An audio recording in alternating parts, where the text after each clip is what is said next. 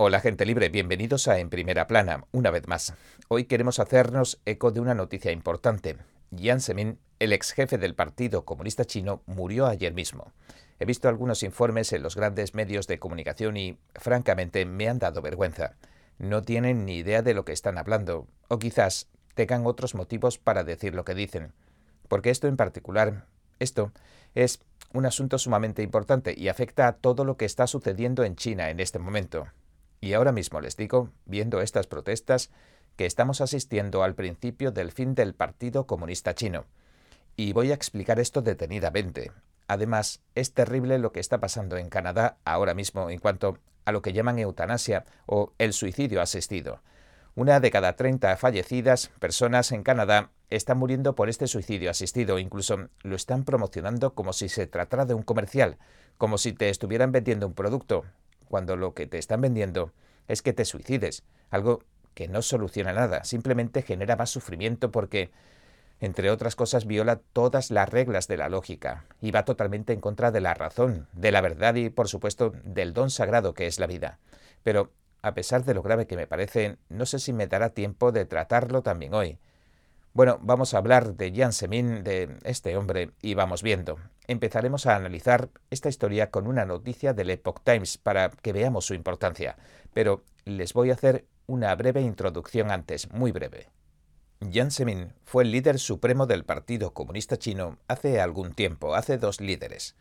Digamos, para resumir, que estaba Mao Zedong, el jefe más conocido del Partido Comunista Chino, que creó el maoísmo y exportó la revolución comunista por todo el planeta, ese era Mao Zedong.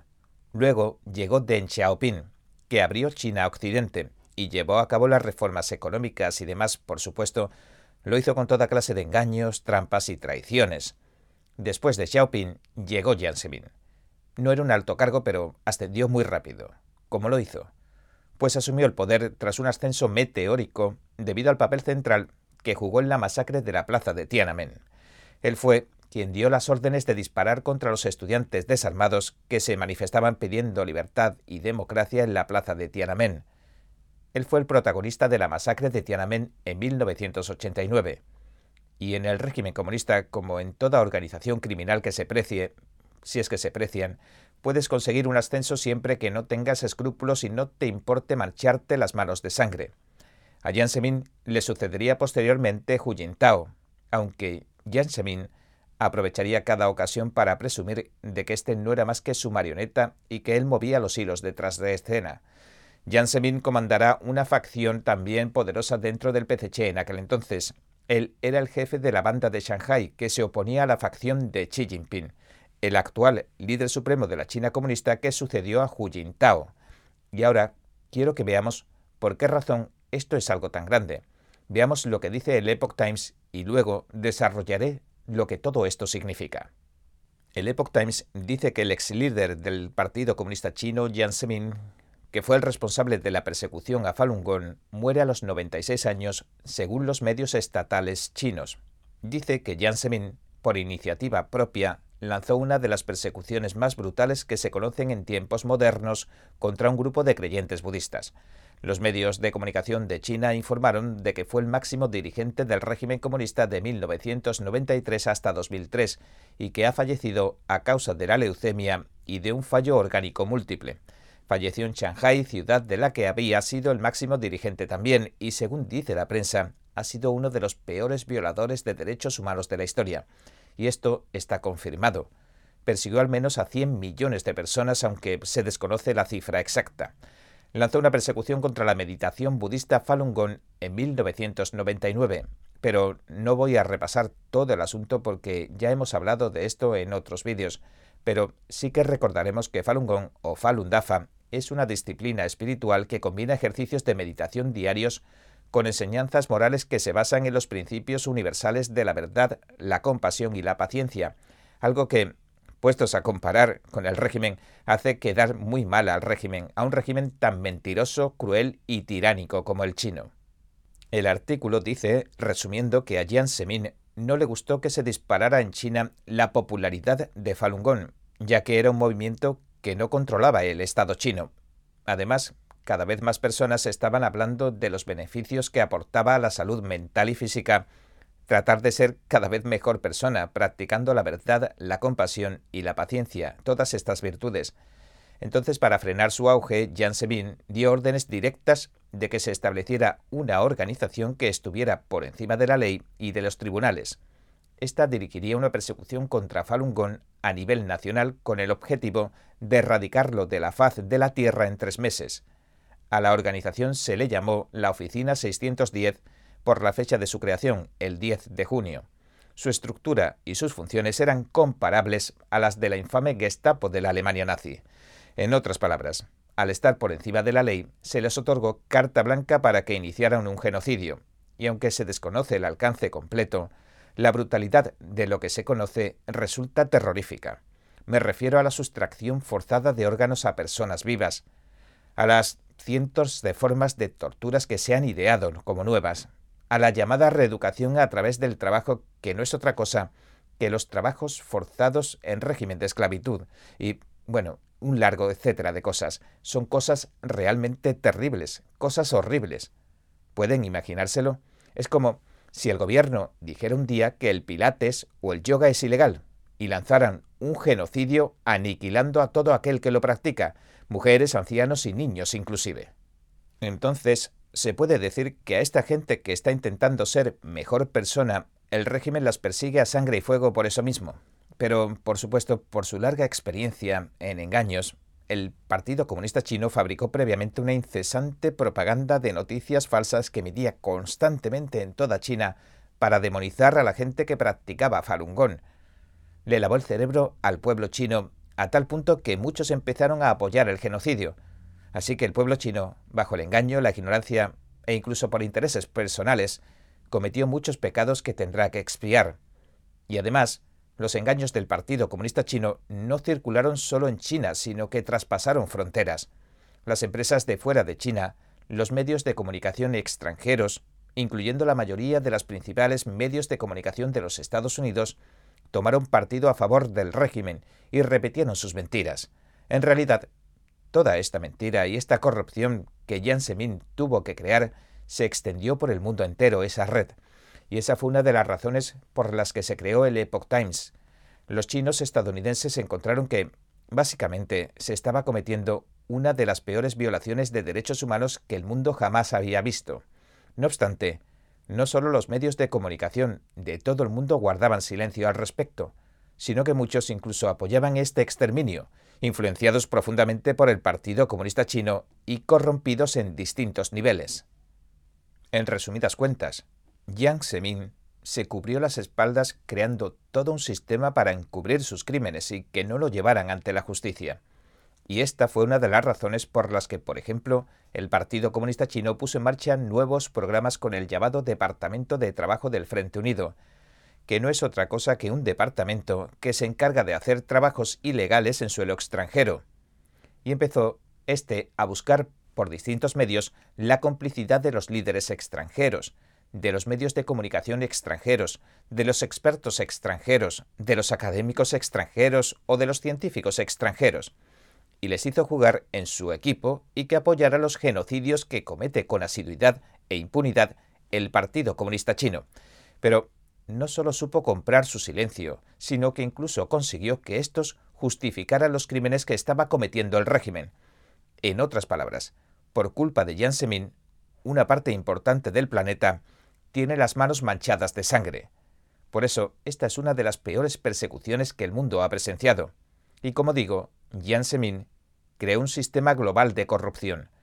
También lanzó lo que llaman el ejército de los 50 centavos, que son básicamente el ejército de trolls de Internet a sueldo del Partido Comunista Chino. Estos asaltan en masa los grupos de chat, los chats de canales de YouTube, entran en masa las cuentas de Twitter, y lo hacen con el fin de difundir y defender las mentiras del Partido Comunista Chino. Al mismo tiempo, por supuesto, atacan a los enemigos del partido. Los llaman el ejército de los 50 centavos porque les pagan como 50 centavos por cada publicación que hacen. Estas son personas que, bajo la doctrina atea, vendieron sus principios y prefieren no pensar en los derechos humanos de los demás en aras de básicamente ganarse la vida. Y el trabajo consiste esencialmente en eso, en ser unos perritos falderos. van de un lado a otro y engañan a la gente encubriendo el genocidio. Mientras tanto, difunden también la propaganda engañosa del Partido Comunista Chino en un intento por justificar lo que están haciendo con mentiras. Este es un sistema, no crean, gigantesco. Algunos estiman que hay millones de personas involucradas en este sistema. Y por eso, si entras en YouTube o en otras redes sociales, a menudo puedes ver que aparecen estos trolls chinos pagados defendiendo las barbaridades que perpetra el Partido Comunista Chino. Aunque tampoco quiero decir que todos lo sean, pero sí que hay muchos que lo son. Pero retrocediendo un poco en el tiempo, decíamos que el PCC lanzó la persecución contra Falun Gong en 1999 y que el Epoch Times se fundó en el 2000. Y voy a explicar algo de la historia del Epoch Times para aquellos que tengan curiosidad porque se relaciona con esto. Creo que mucha gente ha oído decir que el Epoch Times es el periódico de Falun Gong, pero no es así.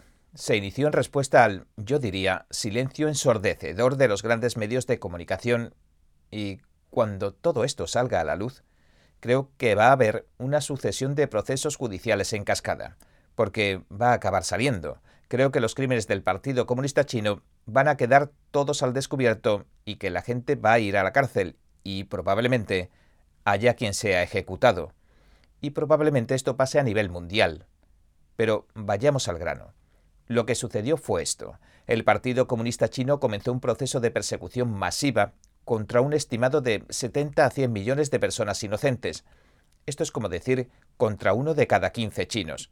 De repente, de la noche a la mañana, Jiang Zemin hizo enemigos del Estado a estas personas y dio órdenes de aniquilarlos físicamente, arruinarlos financieramente y destruir sus reputaciones. Y de hecho, lo hacen usando métodos horribles más allá de lo imaginable. Hacen cosas que incluso me hacen sentir mal cuando las digo. Pero hubo informes, por ejemplo, informes documentados con pruebas muy creíbles que mostraban casos de mujeres inocentes que el Partido Comunista Chino metía desnudas en las celdas de delincuentes quienes las violaban en grupo. Hay historias de mujeres que violaban con porras eléctricas estos agentes del Partido Comunista Chino. Y también están estas exhibiciones de cadáveres plastificados que recorren todo el mundo. Estas fábricas de cuerpos se encuentran en sitios donde la persecución a los practicantes de Falun Gong era más intensa. Y estas fábricas macabras crecieron a medida que se incrementaba la persecución y la desaparición de los practicantes. Estas exhibiciones son como una especie de circo ahora. Se muestran cadáveres desollados, a los que se les ha arrancado la piel, y le han inyectado líquidos plásticos así que se les pueden ver en los músculos de colores, las venas y cosas así. Incluso se exponen cadáveres de mujeres que están embarazadas. Pero, ¿cómo consiguen esos cuerpos? ¿Y los de los bebés de las mujeres embarazadas? Piensen en eso por un momento. Es algo absolutamente horripilante y demencial. También hay historias de los llamados campos de reeducación a través del trabajo del régimen comunista chino. Una mujer encontró la carta de uno de los prisioneros de estos campos. La encontró en una caja de decoración de Halloween, creo recordar, y decía básicamente Por favor, ayúdenos, nos detienen, nos retienen como esclavos. Y aunque tímidamente algunas de estas cosas han salido a la luz a través de los años, nunca ha ocurrido nada que lo deje al descubierto en su totalidad. Pero ahora que Jiang Zemin está muerto, es muy posible que veamos cómo sale todo esto a la luz, todo lo que ha estado sucediendo detrás de escena. Pero déjeme contarles algo más de esta historia porque quiero profundizar en todo esto. La oficina 610, muy parecida a la Gestapo nazi, declaró que eliminaría Falun Gong en solo tres meses y dijo que tenía tres objetivos. Aniquilar físicamente a estas personas que trataban de guiarse en base a la verdad, la compasión y la paciencia, arruinarlos financieramente y destruir sus reputaciones. Algo muy parecido a lo que se dice que los nazis le hicieron a los judíos, de hecho. A los practicantes que, fallecían víctimas de la persecución se les debía declarar como suicidas e incinerarlos inmediatamente, sin realizar ni siquiera la identificación correspondiente del cadáver por parte de un familiar el régimen comunista chino movilizó todos los recursos a su alcance, ya fueran tribunales, departamentos de propaganda, instituciones culturales y políticas, e incluso las escuelas para erradicar de la faz de la tierra a Falun Gong. Y esto, como decimos, incluyó la subversión de los medios de comunicación extranjeros, el soborno y la subversión de los círculos políticos extranjeros, así como el reclutamiento de expertos y académicos de fuera de China, extranjeros. Todos comenzaron a trabajar como títeres del Partido Comunista Chino.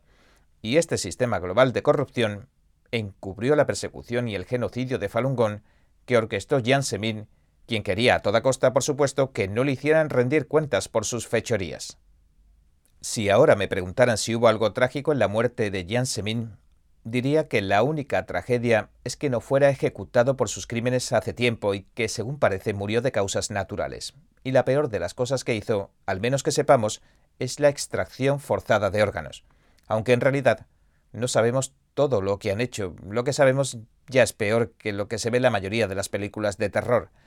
Un desertor militar chino dijo hace años al Epoch Times que transportaban a la gente en trenes, los trataban como si fueran ganado y los llevaban en vagones maniatados hasta hospitales militares donde les extirpaban riñones, hígados, corazón, córneas, etc. Este era un sistema macabro de ejecución con el que el corrupto régimen comunista chino también ganaba y gana millones. La llaman la industria del trasplante chino. En 2006, la mujer de uno de los cirujanos testificaba por primera vez que su marido había extirpado córneas a millones de gente que practicaba Falun Gong, a los que llevaban deteniendo ilegalmente desde el año 2000. Y ahora sabemos que aplican este escalofriante sistema de ejecución a otros grupos religiosos, como los cristianos, los budistas tibetanos, los uigures, etc., aunque Falun Gong continúe siendo el principal objetivo y la fuente principal de los órganos de la industria china. En cuanto entraban en las cárceles, les hacían análisis de sangre y todas las pruebas que se suelen hacer para comprobar la compatibilidad de los órganos a trasplantar. Y en cuanto alguien necesitaba un trasplante de órganos, pues sacan a estas personas inocentes de su celda y, bueno, los arrastran hasta la mesa de operaciones, los atan y a veces, según los informes, les extirpan los órganos vitales mientras siguen vivos. No los matan primero. Y a menudo ni siquiera le ponen anestesia. Al parecer, han encontrado una manera de atarlos tan fuertemente que en cuanto se mueven, las ataduras les desgarran la carne. Y bueno, también esta mujer del noroeste de China, la esposa del cirujano, testificó que su marido también le arrancó las córneas a niños, mm, a muchos niños. Y esto es lo que ha estado ocurriendo y que los medios de comunicación nos han estado ocultando. Esto es lo que no nos han estado contando. Y esto lo saben bastantes congresistas y funcionarios que están haciéndose los tontos con el Partido Comunista Chino y no lo condenan.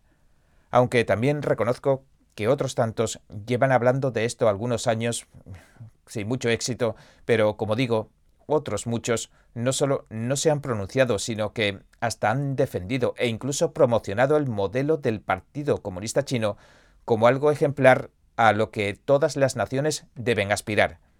Y esto no es todo, la información que hemos obtenido a lo largo de los años en realidad es mucho peor que esto. Y ahora vamos a profundizar. Como decíamos, Jiang Zemin también creó otro importante sistema de corrupción, además de este sistema enfermizo de la extirpación de órganos. Creó el Sistema Mundial de Corrupción.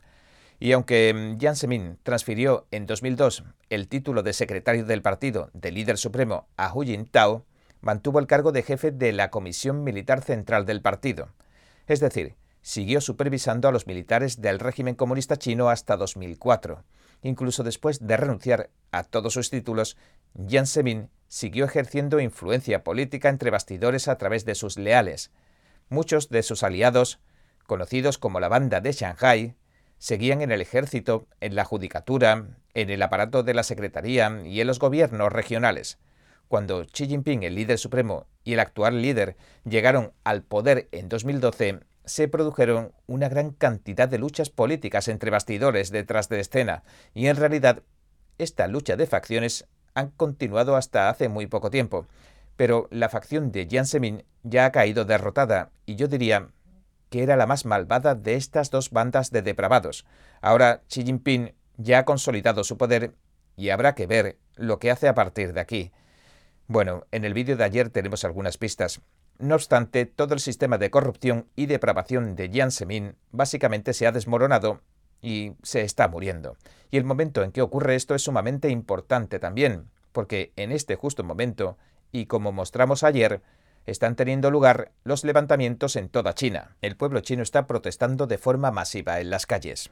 Al parecer, ahora mismo el Partido Comunista Chino está perdiendo el control que ejercía sobre el pueblo chino, y no parece que el futuro le vaya a sonreír, no parece halagüeño para el partido. ¿Por qué digo esto? Retrocedamos un poco en el tiempo hasta el comienzo de la pandemia de la COVID-19 para entenderlo. En ese momento el Partido Comunista Chino estaba a punto de caer, y se salvó de su hundimiento no porque tratara de arreglar las cosas o porque se preocupara de su pueblo, sino porque la COVID-19 le brindó una ocasión perfecta para ganar un tiempo precioso. Entonces facilitó que el virus se extendiera por todos los rincones del planeta desde Wuhan, donde había estallado el brote. Recordemos que permitió que la gente volara en billones fuera de China desde el aeropuerto de Wuhan. Mientras tanto mantenía la ciudad confinada y bloqueada, y cerrados los vuelos nacionales, es decir, hacia el interior de China. El problema de la crisis económica que estaba sufriendo China bajo el pésimo liderazgo del esperpéntico Partido Comunista Chino se alivió en cuanto optó por hundir las economías del resto del mundo, propagando la COVID-19, y a través de la Organización Mundial de la Salud, a la cual domina, difundió la manera de hacer las cosas que había adoptado la esperpéntica China comunista para luchar contra la pandemia que ellos mismos habían creado. Y el resto es historia, lo conocemos, ya sabe. Los mandatos de mascarillas obligatorias, los bloqueos y cierres de comercios, calles y ciudades, los pasaportes de vacunas, etc. Todo es made in China. Y se animó a todo el planeta a adoptar estas políticas y el mundo siguió el ejemplo de China, catastrófico. Y como esto ocurrió, el hundimiento económico que representa el modelo de la China comunista se convirtió en la crisis económica mundial que conocemos hoy. Dejó de ser algo que solo le ocurría a China, y acto seguido los departamentos de propaganda del Partido Comunista Chino después de esto proclamaron que China había resuelto el problema y que tenía cero casos de COVID-19 y pasaron a ridiculizar el sistema mundial. Se atrevieron a decir cosas como que su sistema comunista funciona mejor que el del resto de las naciones más libres, después de todo esto, algo que por supuesto era y es mentira. Pero, por ejemplo, en Estados Unidos, grandes empresas como BlackRock o el propio Wall Street quizá mordieron el anzuelo. Bueno, la realidad es que comenzaron a invertir en China, evitando que el PCC se derrumbara por completo hace dos años. Pero esto apenas lo ha mantenido a flote durante este tiempo, lo ha mantenido en la superficie. Por eso digo que ahora mismo lo que estamos viendo es el principio del fin del Partido Comunista Chino. Todas esas inversiones, ese dinero, solo les ha servido para comprar un poco más de tiempo. También quiero señalar que la China comunista es un ídolo con pies de barro. El ascenso de China se debió a toda esa mano de obra esclava, no a Jiang Zemin, como dicen algunos medios como el Wall Street Journal, al hablar de su muerte. No sé si lo harán por ignorancia o por otra cosa, pero Jiang Zemin erigió este imperio chino o este sistema corrupto de fabricación china esclavizando a todo el país para que hicieran productos para Nike, Apple, etc. Así se produjo el ascenso económico de China. Se pagó con la sangre de las personas a las que esclavizaron y forzaron a trabajar y muchos de estos esclavos eran y son cristianos o personas que practican Falun Gong o tibetanos, etc. En otras palabras, el ascenso de China está íntimamente ligado a la esclavitud, las brutales palizas y las torturas. Y es esta misma economía la que legitimaba en cierta medida al partido a los ojos de su pueblo. La economía es su único aval ante el pueblo chino. Así que si se descubre que el Partido Comunista Chino, debido a su incompetencia, corrupción y latrocinio, ha destruido la economía del país, el pueblo que sufre continuos abusos podría decidir que no merece la pena seguir sufriéndolos. Entonces, la mejor opción para este sistema del Partido Comunista Chino, este sistema corrupto, que está más allá de la corrupción incluso, bien podría pasar por tener encerradas y controladas en campos de concentración a las personas antes de que despertaran a la realidad económica de China. Y bueno, vamos a dejarlo aquí. Este ha sido nuestro episodio de hoy. Gracias por sintonizarnos. Si le gusta nuestro programa, por favor, no olvide darle a me gusta, suscribirse y compartir este vídeo con sus amigos y su familia, porque todo el mundo merece conocer los hechos. Una vez más, gracias por ver en primera plana. Nos vemos mañana.